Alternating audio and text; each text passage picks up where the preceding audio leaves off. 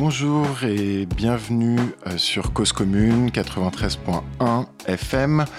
Et donc nous sommes avec Fanny Taillandier pour un nouveau numéro d'Ainsi va la ville, l'émission dédiée aux pratiques urbaines contemporaines et aux réflexions autour de la fabrique de la ville. Bonjour Fanny.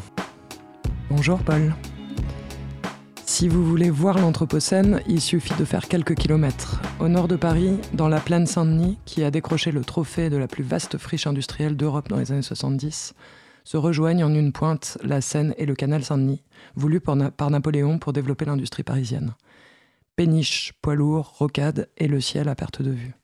Sur cette pointe, des herbes folles, des bicoques de mariniers, d'autres de briques et de brocs, de gens plus ou moins de passage, et un imposant bâtiment de six étages, le 6B ancien bâtiment industriel, il accueille lui aussi herbes folles artistiques et briques et brocs artisanales, artistes et artisans d'ici ou d'ailleurs, avec leurs œuvres. Mais ce sol, travaillé de la main industrieuse de l'humain depuis deux siècles, va à nouveau se transformer. L'agglomération parisienne repousse ses limites, un quartier sort de terre. Que vont devenir les herbes folles, les habitants de Briquet de Broc, leur vie, leur création? Le 6B va se transformer avec son quartier. L'Anthropocène est un devenir. Bonjour Julien Bellard. Bonjour. Tu as fondé euh, le 6B il y a 10 ans, presque, bientôt. Effectivement, on est prêt à fêter notre anniversaire des 10 ans. Est-ce que tu peux raconter un peu ce que tu as voulu faire avec le 6B Comment ça, comment ça a germé dans ta tête? Est-ce que c'est? Alors moi, j'ai pas voulu faire grand-chose.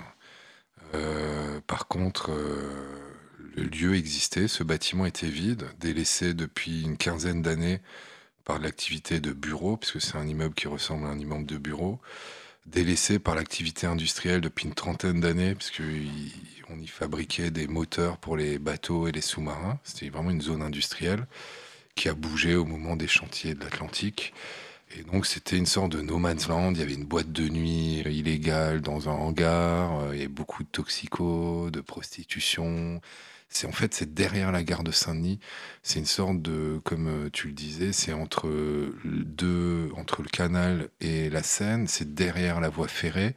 C'est un endroit où les Dionysiens ne vont pas forcément, sauf quand ils allaient travailler. Et donc ce vide, ce, cette friche industrielle euh, demandait à, être euh, revécue, à être réappropriée par des gens et moi, j'habitais à ce moment-là dans le quartier de Saint-Denis. Je connaissais beaucoup de gens qui avaient besoin d'espace de travail, notamment dans les métiers de la création, des indépendants. Moi, je suis architecte. Et donc, j'étais euh, depuis longtemps déjà entouré de plein de créateurs divers et variés qui, c'était un peu aussi le début, après la révolution numérique, du fait qu'on avait envie de travailler ensemble, du fait que on disait autant euh, faire pépinière, autant euh, nous mettre les uns à côté des autres pour optimiser. Et donc ce bâtiment était vide. Euh, j'appartenais à ce moment-là à un collectif qui s'appelle Existe, XYZT, avec lequel le festival Futur en scène, pour sa deuxième édition en 2007, nous a demandé de faire une installation architecturale à l'échelle urbaine. Avec Existe, on fait des sortes de grandes œuvres architecturales entre de la sculpture et du construit, dans l'idée d'impulser des dynamiques sur des interstices urbains. On disait interstices urbains encore beaucoup à cette période. Et donc, euh, je cherchais un site pour faire euh, ce, cette œuvre architecturale, euh, remplie d'usages, bien sûr. et je suis arrivé à cet endroit, j'ai négocié avec le propriétaire. En 2008, la crise financière a fait que Futur en scène n'a pas pu financer ce projet. Il n'empêche que j'étais rentré en négociation avec le propriétaire euh, de l'époque, qui était Alstom encore, et euh, j'ai réussi à avoir un prix sur 2000 mètres carrés. En gros, j'ai posé mon costard, je suis allé le voir un soir, je lui ai fait une proposition financière, on s'est entendu. C'était une proposition vraiment pas chère, enfin c'était 100 000 euros pour 2000 mètres carrés par an, toutes charges comprises. Il m'a dit OK. C'était pour louer le bâtiment. C'était pour louer 2000 mètres carrés dans le bâtiment qui en fait, qui en fait 7000. Euh, tout de suite, je lui dis, mais si on prend plus, est-ce que ce sera moins cher? Il me dit oui. C'est important, je vous le rappellerai après. Euh, parce que donc pendant 3-4 mois, à partir du moment où j'avais un prix, j'ai fait agent immobilier. Euh, plein de gens m'appelaient, on aimerait venir, on aimerait partager. Au bout de trois, trois mois et demi, on avait une quarantaine de personnes qui voulaient en être. On a fondé l'association, on a signé un bail et 15 jours après, on était dans les murs. Personne ne se connaissait. L'idée, c'était vraiment de répondre à un besoin d'espace de travail pas cher. Et tout de suite, moi, je posais euh, des espaces mutualisés figés. Donc on a gelé des espaces qui, au bout de six mois, un an, euh, sont devenus une salle d'expo, une salle de danse, qui en fait ont répondu aux usages qui se sont dévoilés euh, à l'intérieur du 6B. J'aime bien dire, et c'est important pour moi, moi je voulais rien. Même au début, quand je faisais les visites, je disais, moi, j'ai pas envie d'ouvrir un lieu, j'ai pas envie de diriger. Euh, et c'était vraiment euh, des situations qui ont fait naître le projet. Et l'identité du projet, on va dire 6B, qui aujourd'hui est un lieu de création, un lieu de diffusion culturelle, elle a émergé toute seule. Euh, moi, j'ai jamais rien décidé. Ça aurait pu être des banquiers. Il s'avère qu'aujourd'hui, c'est pour une grande majorité plutôt des artistes plasticiens. Parce qu'aujourd'hui, effectivement, euh, vous occupez donc euh, l'intégralité du, bâtiment, donc les, six étages euh, sur 7000 mètres carrés, c'est ça? Et, alors, est-ce que c'est le, même esprit qui s'est agrandi ou comment ça s'est transformé au, fil des années? Ouais, donc comme je le disais, j'avais fait en sorte que si on grossissait, ça nous coûterait moins cher. Du coup, les 35 personnes qui sont arrivées au début savaient que si on grossissait, ce serait moins cher. Donc, elles avaient intérêt à ce qu'on grossisse et à ce que ça rayonne. Euh, au bout de 4-5 mois, il y a une identité qui a commencé à émerger, des artistes, lieux de création. On va dire que les 40 premières personnes, c'était un peu des aventuriers. Ils ne savaient pas où ils allaient. Euh, on avait des gens qui venaient de l'univers du squat, on avait des jeunes artistes qui ne trouvaient pas où se loger, on avait des vieux du street art, euh, on avait plein comme ça d'univers qui, se mélangeaient, qui étaient des gens, je dirais, armés de courage parce qu'ils ne ils savaient pas où ils allaient. Et au bout de six mois, comme il y a une identité, c'est plus simple. Et donc là, ça a attiré vachement de monde. On a eu, euh, donc on a mis un an et demi à remplir le bâtiment. si on était cinq fois plus gros, on aurait été plein. Euh, donc c'est le projet qui fait identité, qui rayonne, qui attire et qui du coup, c'est l'effet boule de neige. Alors le 6B, c'est pas que des espaces de travail. On y est, enfin moi la première fois que j'y ai été, euh, c'était il y a pas loin de dix ans. Euh, c'était euh, pour des fêtes. Euh, je me souviens d'ailleurs euh, que je, faisais la queue et donc euh, bah, tu avais voilà, tous, les, tous les petits Parisiens comme moi qui, qui, arrivaient, ils passaient devant la sécu et puis ils, payaient je sais pas quoi 5 euros pour, pour rentrer. Et, et, devant, juste devant nous, il y avait, il y avait deux lascars qui étaient genre qui n'avaient pas des, looks de Parisiens. Euh, et il y a le, mec de la Sécu qui, euh, qui les arrête alors qu'il parlait à personne.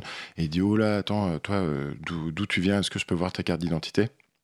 Alors, moi, j'étais là, bah, c'est quand même bizarre. Là, les deux seuls Arabes, on leur demande leur carte d'identité. Le mec montre sa carte d'identité. Le vigile regarde, il dit Ah, ouais, c'est bien ce que je pensais, tu viens de Saint-Denis, donc pour toi, c'est gratuit. Ouais. on est dans un quartier pauvre. Voilà. Euh, pendant longtemps, il y avait un bidonville de 70 baraques de l'autre côté du canal. Euh, il y a des cités pas loin. Il y a des foyers, il y a des roms qui squattent une maison. Et on appartient à ce quartier. Donc on a toujours euh, fait l'effort de ne pas apparaître comme un satellite de Parisiens ou de gens déconnectés du territoire. Et on a toujours fait preuve de, même on a fait des stratégies pour arriver à, à capter un peu tout le monde. Euh, donc notamment la gratuité pour les gens du territoire. Parce que notamment nous, on, a toujours considéré qu'on avait la chance d'avoir trouvé ce bâtiment pas cher, de pouvoir en profiter. Il n'y a pas de raison que la chance, elle soit que pour nous. La chance, elle est pour tous les habitants. Donc le projet qui émerge à cet endroit-là, qui d'ailleurs questionne l'équipement public. C'est pour qui? C'est pour nous? C'est pour vous? Euh, Voilà, on a toujours voulu rendre la monnaie de la pièce, entre guillemets, aux gens qui sont autour de nous, parce qu'aussi, nous, on est composé de eux. Hein, euh, les 40 personnes du début sont à 90% des Dionysiens. Au bout de deux ans, il y a 70% de Parisiens. Aujourd'hui, il y a de nouveau 60% de Dionysiens. On a rétabli un petit peu cette balance. On a donc euh, toujours fait de la gratuité pour les gens du territoire. Parce qu'aussi, soyons honnêtes, comme tu le dis, on fait beaucoup de fêtes, on en a fait beaucoup, ça gêne les voisins. Donc le minimum, c'est de leur permettre de venir sans payer. Voilà, ça nous semblait euh, naturel. On a fait aussi des grands bacs à sable pour euh, que les gamins du quartier puissent venir jouer. Euh, parce qu'on avait beau faire un, un, concert de musique congolaise, c'est pas pour ça que les Congolais viennent.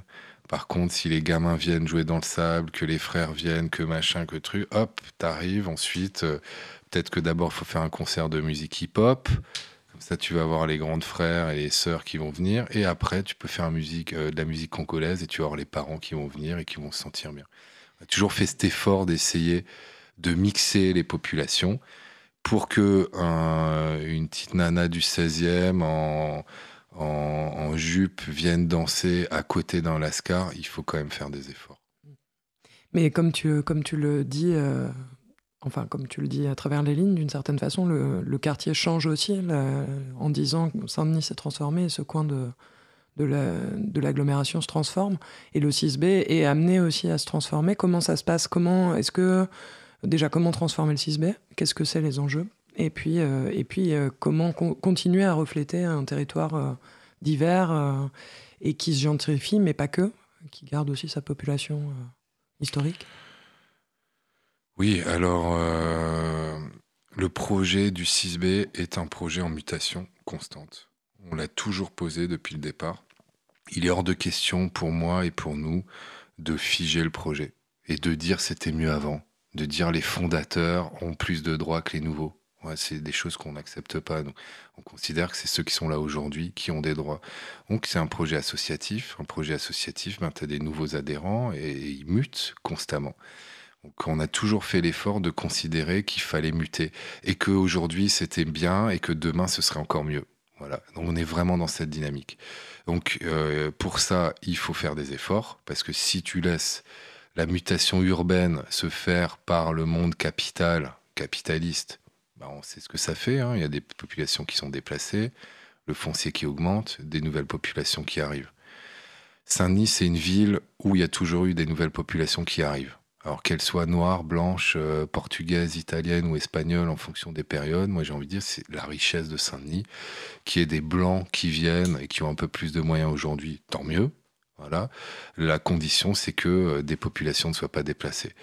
Il euh, faut savoir qu'il y a énormément de logements. C'est la ville qui construit le plus de logements en Ile-de-France. Donc il peut y avoir des nouvelles personnes qui arrivent. C'est pas genre on vire les autres. Ce qu'il faut absolument faire, c'est ce que j'appellerais un développement urbain équitable. Hein. Euh, pas une gentrification qui vire tout le monde, mais on en a marre d'avoir des trottoirs défoncés. On en a marre de faire la queue trois heures à la poste. On a envie que notre ville se développe tous ensemble. Et je pense que à travers euh, les artistes, les cultureux, on peut accompagner une transformation plus heureuse de l'espace urbain. Voilà. Donc il faut faire attention hein, à pas être le gentrifieur, l'artiste gentrifieur comme à Brooklyn, etc. On a la chance d'avoir un politique local qui est communiste encore aujourd'hui. Il faut le dire. Le quartier qui s'est construit autour de nous, il y a déjà 35 000 mètres carrés de logements qui se sont construits, là où il y avait les hangars, la fameuse boîte de nuit illégale, etc. Et ben, dans ces logements, il y a 40% de logements sociaux qui sont construits. Il y a 20% d'accession sociale. Donc, on peut dire que euh, le mix essaie de se faire de la meilleure manière, en harmonie avec les aménageurs, les promoteurs, qui pour nous sont pas les grands méchants loups. C'est des gens qui construisent la ville avec lesquels on essaie de dealer, on essaie de faire d'être gagnants tous ensemble. Et pareil avec la collectivité locale, avec euh, qui on aime travailler. On a très peu d'argent public, euh, mais on bosse beaucoup avec la ville, puisqu'on considère que quelque part, sur certains sujets, on fait un peu le même travail. La question de la gentrification et de comment justement euh, faire avec, voilà, pas forcément lutter contre, mais faire avec, faire en sorte qu'elle ne produise pas des effets trop violents, c'est une question qui fait partie des, euh, bah, des, des, discussions au, sein de l'association Parce que c'est aussi des, enfin voilà, c'est des critiques qu'on entend régulièrement. Complètement. Euh, moi, c'est les critiques, hein, les critiques un peu faciles des gens euh, de l'extérieur, toujours. Comme nous, on a très peu d'argent public, on est beaucoup critiqué par le monde culturel. Voilà. Parce que classiquement, le monde de la culture, les lieux sont financés par l'argent public en France. Donc on est un peu louche, nous. Voilà. mais ça fait rien on s'en fout, on fait comme on peut. On a toujours dit, nous, nos modèles, c'est les pays du Sud. Quand tu es à Kinshasa, artiste, tu te démerdes et tu chopes un local avec des potes, comme on a fait nous. Voilà. Donc nous, on est en mode survie, on est obligé de faire ça. Après, on est obligé de, de comprendre un petit peu euh, les critiques qui viennent de l'extérieur. Un exemple, euh, quand on s'est fondé, donc euh, fin 2009, le prix du loyer de nos résidents était de 10 euros du mètre carré, toute charge comprise. avec l'accès au commun et tout et tout. Hein. 10 euros du mètre carré par mois. Par mois, pardon. c'est beaucoup moins cher que tout ce qu'on peut trouver. On est sur un projet du, de futur. je vais peut-être en parler très rapidement, qui est d'acheter et de réhabiliter le bâtiment pour pas se faire bananer par un banquier qui aimerait gagner plein d'argent. Voilà. Donc ça, c'est aussi un mécanisme de lutte contre la gentrification, éviter que des gens fassent la culbute. Mmh. Voilà. Quand quelqu'un achète quelque chose à 1 et qu'il le revend à 3, bah forcément le quartier il change. Si par contre il achète à 1 et qu'il le revend à 1,3, on y arrive ensemble. Donc pour ce faire, on va acheter le bâtiment, on va le réhabiliter nous-mêmes, mais quand je dis nous-mêmes, c'est avec vous tous, c'est-à-dire qu'on se relie avec les collectivités, avec le promoteur, avec la Caisse des dépôts et des consignations, avec l'ANRU, pour faire société coopérative et pour faire un projet immobilier bien heureux, j'ai envie de dire.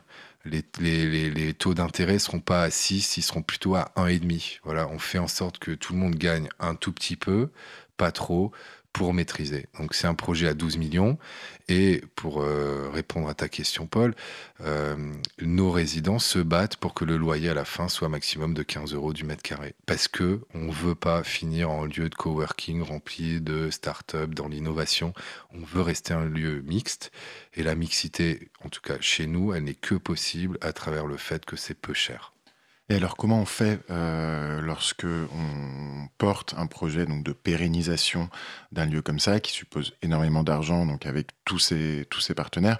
Comment on fait d'une part pour ne pas perdre l'indépendance que tu soulignais, euh, que vous avez aujourd'hui et qui bah, peut être questionnée par l'arrivée de nouveaux partenaires, et deuxièmement pour justifier le fait que euh, de l'argent public viennent euh, s'investir là-dedans. Euh, j'imagine que voilà, la question de, des, effets, de, des effets du 6B sur le territoire euh, doit se poser et peut-être que vos financeurs vous fixent des objectifs. Est-ce qu'il y a, enfin, quid de l'indépendance future du 6B à ce propos? Alors, il y a plusieurs questions dans ta question. Je vais essayer d'y répondre. L'indépendance, ben, il faut travailler.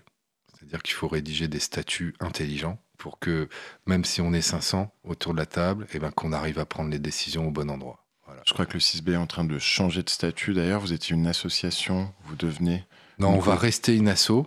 On crée par contre une SIC, une société coopérative d'intérêt collectif, et on crée une SCI, voilà, société civile immobilière.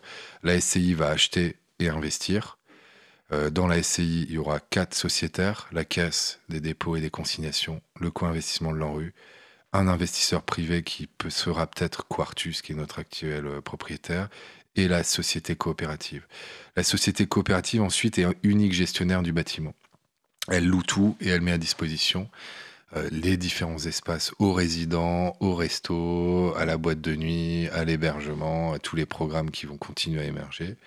Et l'association, elle, continuera à exister pour s'occuper de la synergie entre les gens, de la médiation avec le territoire, de l'art dans la ville de la programmation culturelle. Donc on multiplie, on va dire, les structures pour donner une identité à chaque structure, c'est un peu compliqué encore aujourd'hui d'être euh, presque propriétaire, euh, de faire la location. Euh, voilà, donc on multiplie les structures pour leur donner des identités un petit peu propres. Les structures qui viennent, comme la caisse, la ville, l'agglomération pleine commune, etc., qui viennent autour de la table, elles veulent participer au projet, elles veulent siéger au conseil de surveillance, mais elles veulent pas changer ce qu'on est. Donc en travaillant de façon fine les statuts, les collèges, où est pris quelle décision, on arrive à garder, enfin je croise les doigts et je suis sûr, on arrive à garder de l'indépendance. Ensuite, sur la question de justifier l'investissement public. Euh, déjà, on a un rôle un petit peu d'équipement public, à savoir qu'on prête nos espaces à des associations de quartier, comme tu le soulignais tout à l'heure, les habitants du territoire ont une offre culturelle gratuite. En général, c'est un centre culturel qui fait ça qui est financé par de l'argent public, qui est souvent d'ailleurs tenu par la ville. Donc, comme on a une mission, on va dire, un peu d'intérêt général, ou en tout cas de promouvoir du bien commun, de considérer que le bien commun au XXIe siècle se fait pas simplement par le public, mais aussi par le privé, considérant que c'est à nous tous de changer d'attitude et d'être conscients si on veut du bien commun. C'est pas là-haut qui vont décider du bien commun. Parce qu'une association, c'est le secteur privé. Exactement, voilà. Et euh, Donc, on fait du bien commun. Par contre, jusqu'à aujourd'hui, on ne donne pas d'argent dans le projet d'investissement. C'est-à-dire qu'on n'a que des gens qui nous en prêtent. Donc, l'objectif de l'année à venir, c'est d'essayer d'en trouver quand même, parce que de faire en sorte que ce soit pas cher à la fin.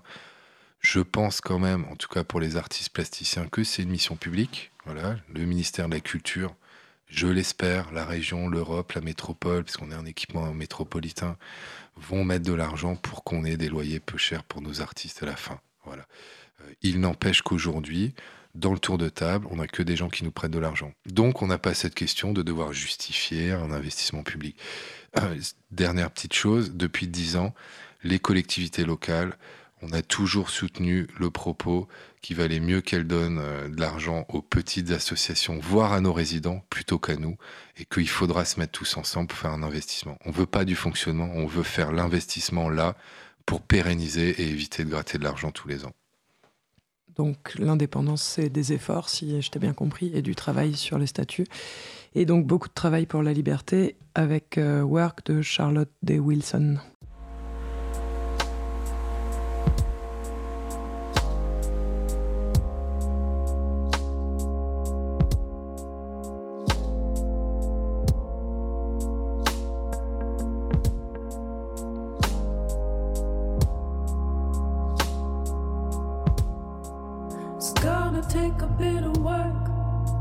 Commune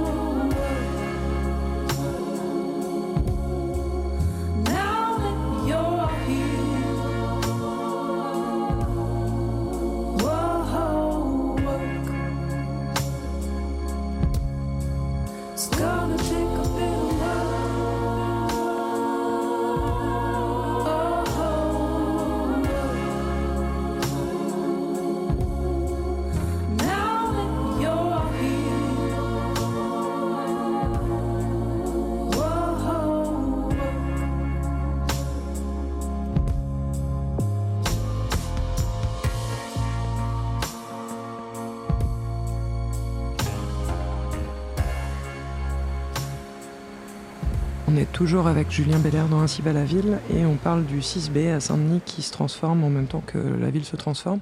Et Julien, tu mentionnais que autour du 6B et, euh, et un peu plus loin alentour aussi d'ailleurs, euh, vivent des gens qui sont pas forcément les heureux de la mondialisation, on va dire, et qui éventuellement n'ont pas de n'ont pas de toit ou vivent là de manière très précaire. toi, tu travailles avec eux ou le 6B travaille avec eux, je ne sais pas, mais est-ce que tu peux nous, dire un petit peu comment ça se passe pour toi de, de coexister ou de cohabiter et comment euh, les choses peuvent s'améliorer ensemble? Oui, alors euh, le 6B dans un contexte, dans un quartier, sur un territoire, fait de gens, fait de multitudes, et, et on ne peut pas ne pas voir nos voisins. Donc il y a quand même pas mal d'artistes qui travaillent sur ces thématiques.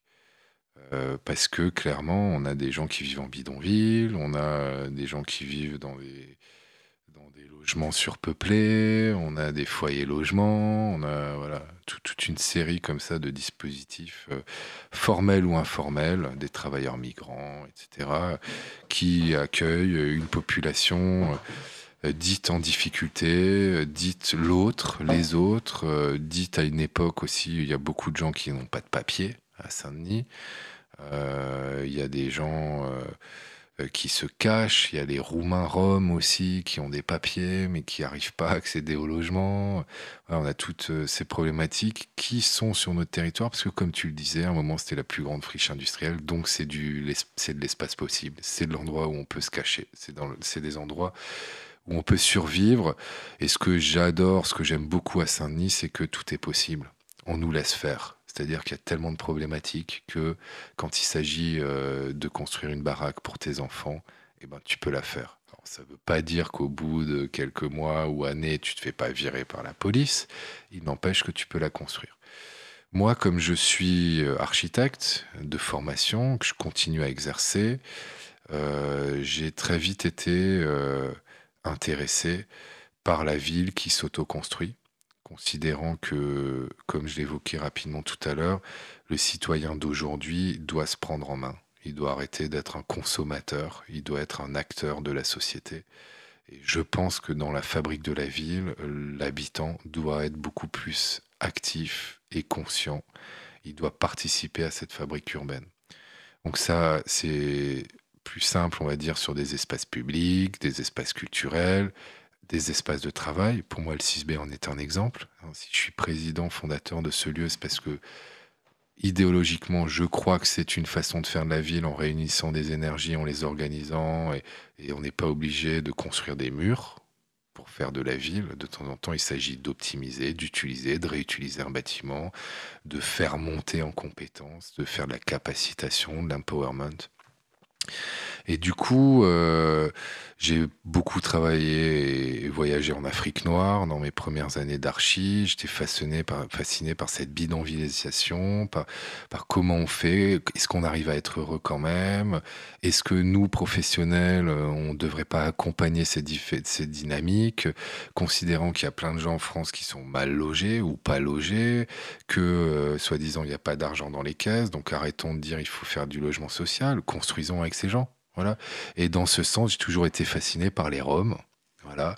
Moi, je les ai toujours considérés comme porteurs d'innovation parce qu'ils construisaient.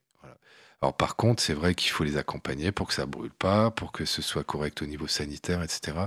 Et donc depuis 15 ans, euh, j'essaie de me battre pour dire qu'on peut fabriquer autrement la ville de façon plus autoconstruite et participative.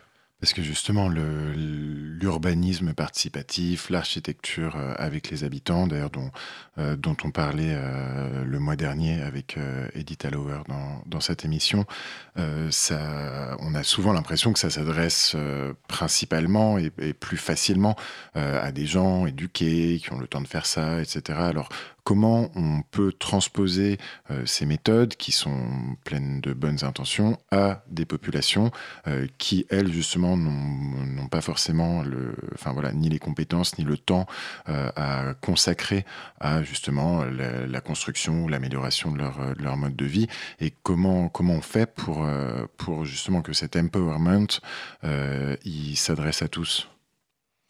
Moi, je pense que tu te trompes. Je m'excuse mais il est avant tout détenu par ces gens-là.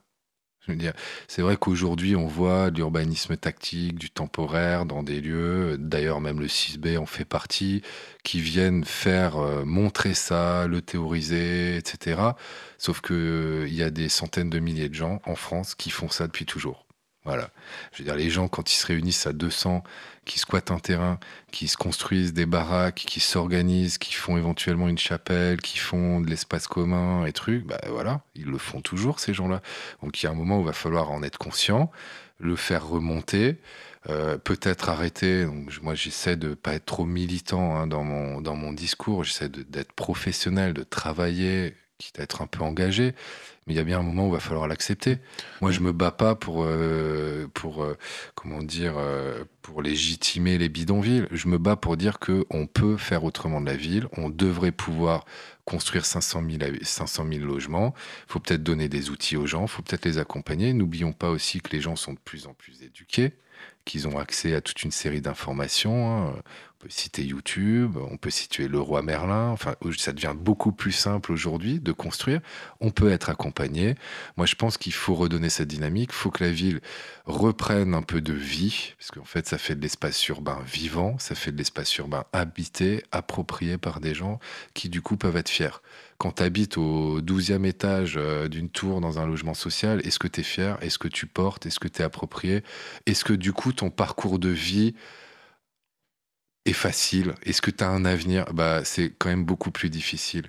Mais est-ce que ça entre pas en contradiction quelque part cette dynamique-là qui est, euh, qui, qui, voilà, qui, qui s'approprie un terrain et qui se met en place avec euh, la, la dynamique qui tombe sur la ville d'en haut par des décisions, des planifications, etc. Et, euh, et qui chasse quelque part cette, cette, cet autre moyen de faire la ville bah, La ville, historiquement, est un lieu de conflit faut, faut savoir ça. Je veux dire, en ville, on est beaucoup, pas par intérêt, pour commercer, pour échanger, pour optimiser les services, mais du coup, il y a du conflit.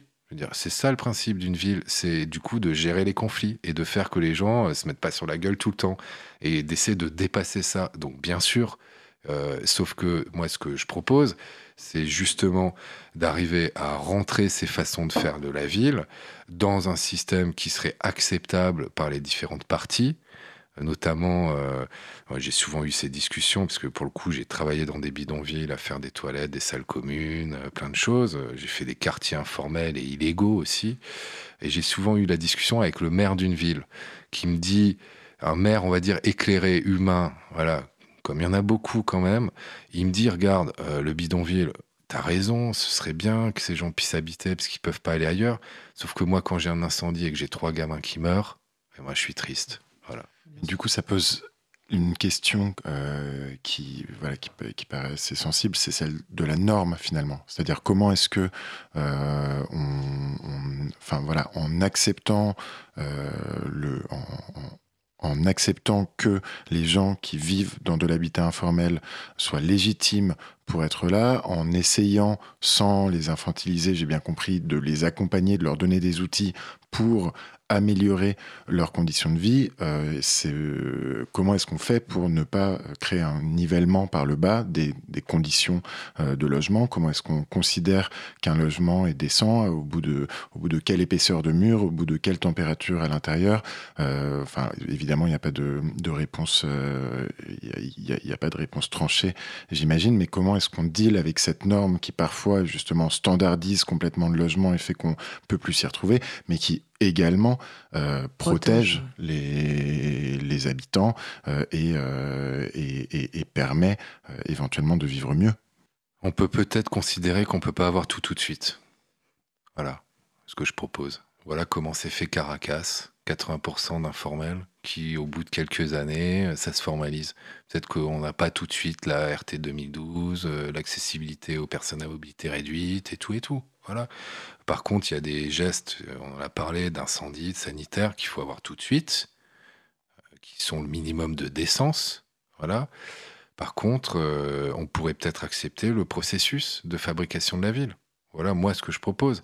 donc, après, c'est sûr qu'on a des objectifs, que tout le monde ait les mêmes droits. Une chambre, ça fait 9 mètres carrés, il faut avoir une fenêtre, etc.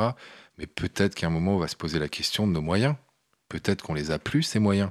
Tu vois, qui sont euh, ces moyens de la fin du XXe siècle où on se dit on va tous avoir un super appart, on va tous. Euh, en fait, non, c'est pas vrai. Il y a des gens qui l'ont pas, il y a des gens qui l'auront jamais. Donc, est-ce que ces gens, on accepte qu'ils aient quand même quelque chose ou pas? Euh, je, je veux juste préciser que plus qu'au niveau de l'architecture, c'est le foncier qui joue. Hein, c'est est-ce que tu es légal sur un terrain ou pas? Moi, j'ai travaillé beaucoup avec des manouches et tout aussi. En fait, la première question, c'est est-ce que tu as le droit d'être là? Et pour combien de temps? Voilà, On le connaît à travers nos lieux et tout et tout. Hein. Quand tu as un bail de 10 ans, ça va, tu peux te construire une baraque qui est bien. Quand tu sais que tu risques de te faire expulser, eh ben, tu fais un truc pourri parce que tu n'as pas intérêt à y dépenser de l'argent. Et ça, ça renvoie d'ailleurs ce que tu viens de dire à ce qui, euh, ce que, une, expérience parisienne qui a eu lieu maintenant il y a deux ans, mais à laquelle tu avais participé, qui a été une, expérience d'hébergement temporaire à grande échelle, mais euh, sur du très temporaire, avec euh, la fameuse bulle qui était le centre d'accueil et d'orientation euh, de l'ensemble des, personnes migrantes arrivant à Paris. toi, tu avais travaillé là-dessus, et alors là, le foncier, la question du foncier était quelque part euh, en règle, puisque, puisque la mairie de Paris était, euh, était garante de tout ça. Mais, euh, mais au niveau de l'architecture, tu avais opté pour une, une, bah, une, bulle, justement, une structure gonflable. Et est-ce que, quand on. Dans ce, dans ce genre de démarche, est-ce qu'on n'est pas aussi en train de. Est-ce que l'architecture vient pas dire et redoubler quelque part la précarité de, des, pas du tout. usagers? Merci de me lancer cette, cette piste. Déjà, je vais préciser, parce que je pense qu'il y a un malentendu. Euh, les gens n'habitaient pas dans la bulle. Les gens, ils habitaient dans des chambres en bois, super isolées, acoustiquement et tout. Donc l'endroit d'intimité du dormir, il était tout à fait confortable. La structure gonflable était un lieu d'accueil où les gens faisaient la queue devant pour euh, espérer avoir la chance d'être intégrés au dispositif. J'ai été appelé par la mairie de Paris et Emmaüs Solidarité pour faire l'architecte sur ce projet. Euh, donc j'ai designé, j'ai construit. C'était un projet coup de poing puisqu'on avait deux mois pour le construire. C'était un projet temporaire puisqu'il y avait un bail que de deux ans. Donc l'idée c'était de faire la preuve qu'on pouvait déployer un dispositif sur un site que pendant deux ans et qu'ensuite on pouvait le déplacer. Moi je trouvais ça extraordinaire. Voilà, euh, de me dire construis-nous un truc et on va le déplacer. Ça fait des années que j'attends. Tu vois, je vous ai parlé des manouches, des bidules dans cet informel. Et là, j'avais une vraie commande où on me dit euh, regarde, la ville peut être agile. On a ce site dispo, après ça va être un campus, mais on a aujourd'hui un afflux de personnes en situation de migration, euh, hébergeons-les, les laissons pas dehors. Ouais, J'ai trouvé ça magique. Comme il y avait une, une vraie volonté politique, qu'il y avait une urgence, il y avait du financement, j'avais un super client qui est Emmaüs Solidarité, qui veut ramener de la culture, du bien vivre, euh, voilà, qui considère pas que l'hébergement c'est un alignement de lits euh, ou de tentes. Euh, le contexte était ultra favorable. Ça m'a permis d'expérimenter des solutions architecturales et de raconter autre chose. Voilà. Je me suis rapproché de Hans-Walter Müller, qui fait des structures gonflables depuis 60 ans, qui défend cette architecture. Lui, il y habite, pour le coup, il habite dans une structure gonflable. Il dit que c'est génial et tout et tout. Euh, c'était l'occasion de montrer qu'on peut déployer un espace de 800 mètres carrés en une semaine. Voilà. Et cet espace qui serve à faire du sport, à faire des concerts, à faire de l'accueil, euh, j'ai envie de dire, c'est secondaire. Moi, j'ai utilisé euh, ce moment et ce contexte pour prouver qu'on pouvait utiliser des conteneurs maritimes pour faire un pôle de santé pour montrer qu'on pouvait faire de l'ossature bois, mais sans chambre était en ossature bois, euh, pour montrer qu'on pouvait travailler avec de l'échafaudage, de la toile tendue pour faire des réfectoires, qu'avec du low-tech, on pouvait être attentif. Voilà, on a fait des alcôves en échafaudage sur lesquels on a mis des petits capuchons en plastique. C'est du pas cher, c'est du comme mais on a essayé de faire attention et les gens, quand ils y étaient hébergés, disaient s'y sentir bien. Après, c'est une grande déception quand même parce que euh, le dispositif, comme j'expliquais, devait bouger. Or, il y a six mois, on m'a demandé de le démonter. C'est le politique qui a changé, qui ne souhaite plus accueillir de façon inconditionnelle tous ceux qui arrivent. C'était le cas à ce moment-là, où en gros tout le monde a le droit de dormir quelques jours avant d'être pris en charge par les dispositifs plus classiques, CADA, CHR, etc. Euh, et donc aujourd'hui, bah, le politique n'a pas voulu. Moi, on m'a prévenu une semaine avant. C'est le, du coup, c'est l'État qui a, qui a changé d'avis. C'est l'État qui a changé d'avis et qui a dit qu'il voulait plus financer ce fonctionnement. Parce que bien sûr, le plus cher, c'est le fonctionnement. C'est pas de construire, c'est de payer tous les gens qui s'occupent et qui travaillent euh, dans ces. Il y avait plus de 100 salariés. Euh, parce que c'était la mairie de Paris, je crois, qui avait investi pas mal d'argent. Mais donc, euh, c'était mairie et État. Et c'était l'État qui finançait le, le fonctionnement. C'était mairie et État sur l'investissement et sur le fonctionnement. Au début, Anne Hidalgo a dit qu'elle le ferait de toute façon. L'État ne suivait pas. Au bout de deux mois, l'État a dit OK, on vous suit. Donc il y avait quand même l'État et la ville, même si sur ce projet, la part ville était plus importante que sur un centre d'hébergement classique, parce qu'ils ont, voilà, ils étaient volontaires. Bah, le truc, il est démonté. On m'a prévenu 15 jours avant qu'on n'allait pas le remonter jusqu'au bout. On me disait on va le remonter, on va le remonter. À la fin, on m'a dit non. Du coup, je suis un peu comme un con. On a stocké les trucs chez des potes au fort d'Aubervilliers. Heureusement qu'on a des gens dans nos réseaux euh, qui ont des lieux, qui ont de la place, etc. Sauf que là, ça fait six mois que c'est stocké. Euh, j'ai qu'une envie, c'est d'arriver à le redéployer quelque part. Bon, bah, avis euh, aux, auditeurs euh, qui pourraient euh, avoir des idées. Tu, tu, soulignais finalement l'importance des, des, modèles juridiques dans la première partie de l'émission. Tu soulignais à l'instant l'importance de la technique et des dispositifs techniques adaptés pour finalement être au, au service des, des usages qu'on veut y déployer. Peut-être que c'est dans cette optique-là de ce ce regard de comment adapter euh, une, euh, voilà, avoir un regard critique adapté à une situation, éventuellement une situation d'urgence, c'est peut-être dans cette optique-là que tu as été appelé euh, à, Saint-Martin après une catastrophe climatique pour justement aller faire un diagnostic sur l'état de, la ville et, et des bâtiments. Alors, est-ce que voilà, est-ce que c'est ce regard technique qui orienté vers l'usage qui était, qui était intéressant à déployer? Euh, ouais, enfin, je sais pas pourquoi ils m'ont appelé. Hein. Après, euh, j'y suis allé avec plaisir. Euh, moi, les, les, questions de comment on fait pour avoir une ville mieux euh, me taraudent tout le temps, sous toutes leurs formes. Euh, dans les dom-tom, il y a, et d'ailleurs, je voulais en parler tout à l'heure, merci de, de me lancer là-dessus. Dans les dom-tom, il y a beaucoup de bidonvilles, il y a beaucoup d'opérations de stabilisation. Tu as des bidonvilles où tu as des gens qui habitent depuis deux générations eh ben aujourd'hui l'État fait en sorte de les rendre propriétaires de la parcelle et du coup même de faire des dispositifs d'accompagnement. Il y a une loi euh, Lechimi euh, du nom d'un député euh, important qui a fait vraiment avancer le chimilblick, où on arrive à faire avancer et à fabriquer la ville euh, autrement dans les dom-toms. Euh, donc j'ai été invité avec l'agence Arapa qui a l'habitude de travailler dans les dom-toms pour effectivement faire un diagnostic puisque j'ai cette compétence euh, technique, euh, je suis architecte, je sais mesurer ce qu'il y a à faire, ce qui est cassé, ce qui n'est pas cassé. Voilà, euh, à travers mes, différentes expériences ces dernières années, je me suis aiguisé effectivement là-dessus. Donc c'était une sorte de mission coup de poing aussi, une semaine, tout diagnostiqué. Et pourquoi aussi euh, j'avais grand plaisir à aller là-bas et intérêt, c'est que outre de faire un diag de la démolition pour savoir combien ça coûterait à l'État, aux assureurs, euh, et voir s'il faut envoyer des tôles, de l'eau ou quoi, c'est quoi qui est urgent aujourd'hui, euh, ce qui m'intéressait, c'était de proposer une méthode pour reconstruire l'île. Voilà. Il y avait quand même, je crois, 8000 maisons qui étaient balayées bien sûr les maisons des plus pauvres.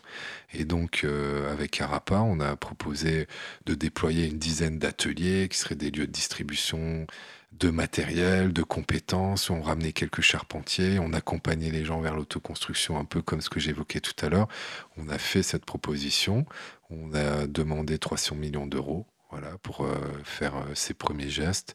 Ils n'ont pas trouvé l'argent on leur a bien expliqué que sinon c'était un milliard cinq. Voilà. Bah, ils n'ont pas trouvé l'argent à ce moment-là. Euh, malgré que le président de la République y soit allé et dit qu'il allait faire, qu'on ait travaillé avec des ministres qui ont dit on va y aller et tout, eh ben ils n'ont pas trouvé ce petit bout à cet endroit-là qui nous aurait servi. Bien souvent, l'humanité, elle attend que ce soit trop tard. Vous êtes sur Cause Commune, on est avec Julien Belair. On va faire une petite pause musicale avec Mr. Bojangles de Nina Simone et on se retrouve juste après pour la dernière partie de cette émission.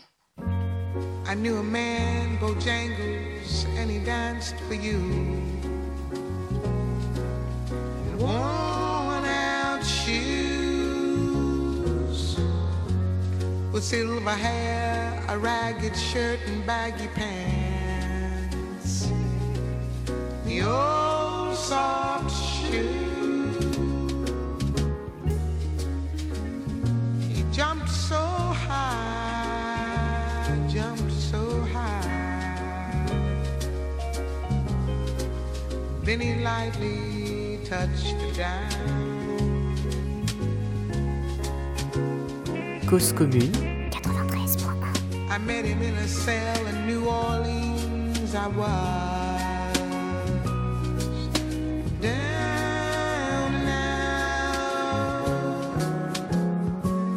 He looked at me to be the eyes of age as he spoke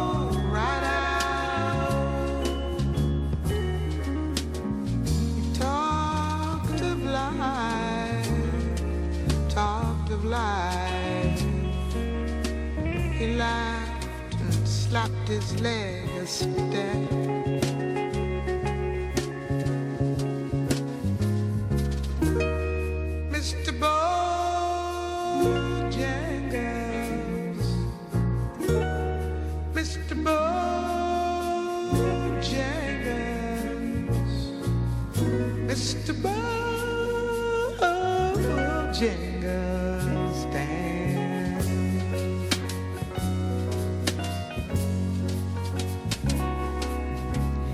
Said his name, Bojangles, then he danced a lick.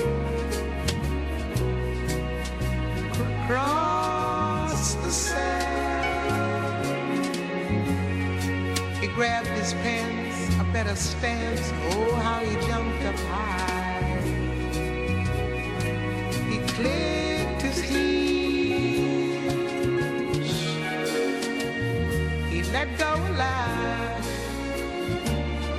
Let go a laugh. He stood up and shook back his clothes all around.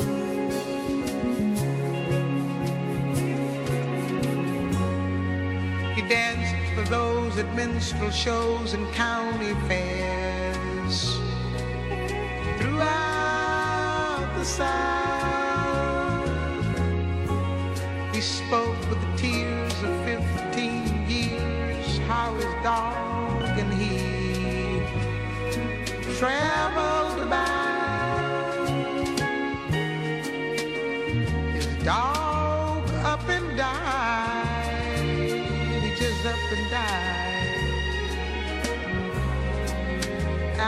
20 years, he still grieved.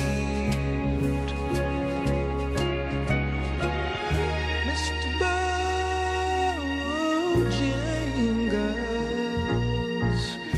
Mr. Bojangles,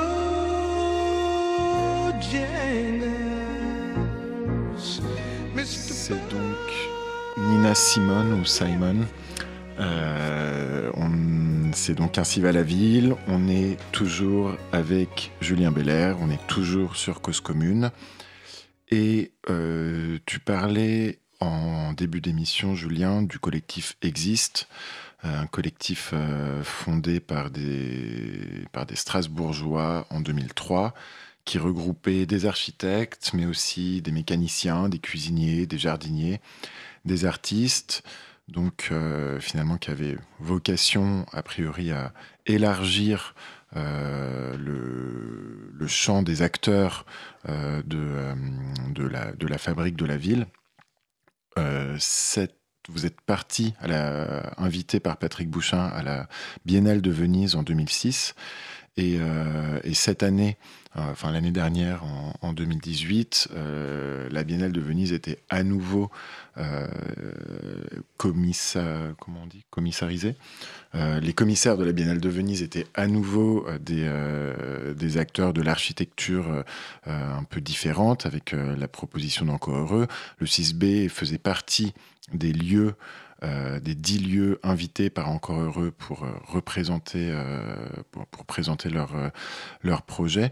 Comment est-ce que toi, avec donc cette quinzaine d'années de, recul, tu vois euh, l'évolution de, ces thématiques, donc de, mettre les usagers euh, davantage en, tant qu'acteurs de la fabrique de la ville, de construire des lieux plutôt que des bâtiments, euh, et, toute cette mode qui, arrive aujourd'hui de, plus en plus de, voilà, de mettre, remettre l'usager au centre.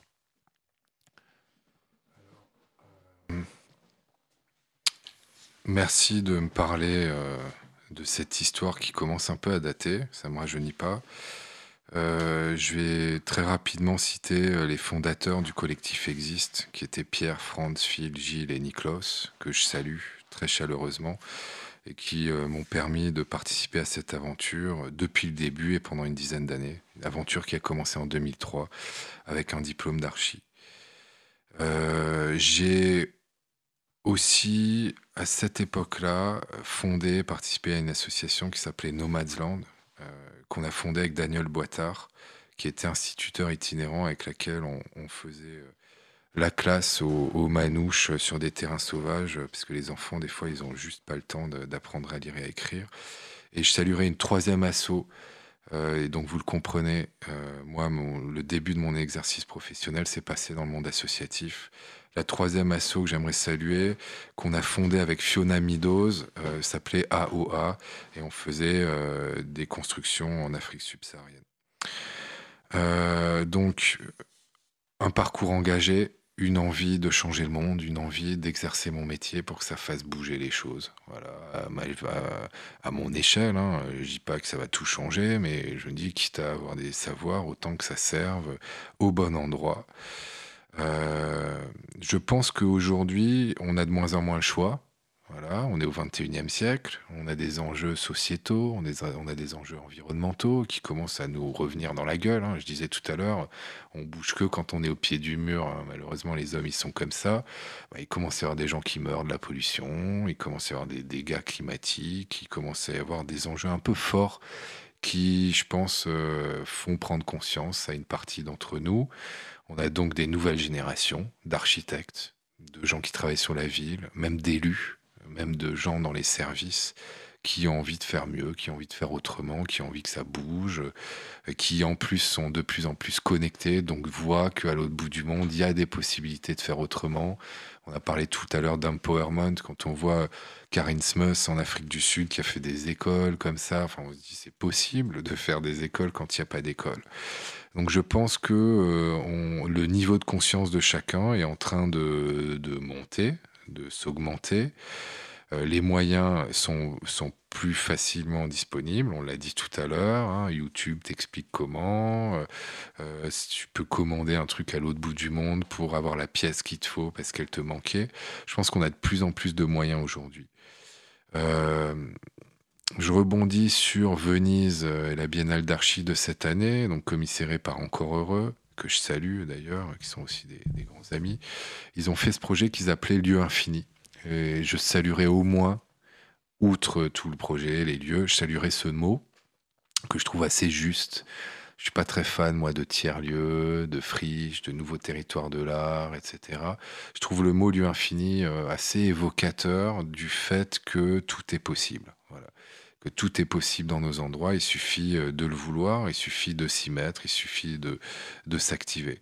Et donc, dans la génération d'archi, euh, il y a de plus en plus d'assauts et de collectifs qui ne veulent pas se retrouver salariés dans une agence à gratter des plans pour un gars qui fait des hôtels à l'autre bout de la planète.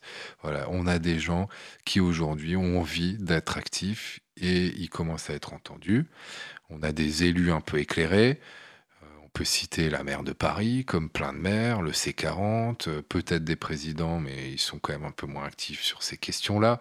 En tout cas, au niveau des collectivités locales, on a des gens qui ont envie que ça bouge et qui, du coup, passent des commandes à des jeunes archis, à des paysagistes, à des graphistes, à des artistes, à des associations pour faire des jardins partagés, pour augmenter, pour euh, faire des crèches euh, participatives, des écoles. Voilà.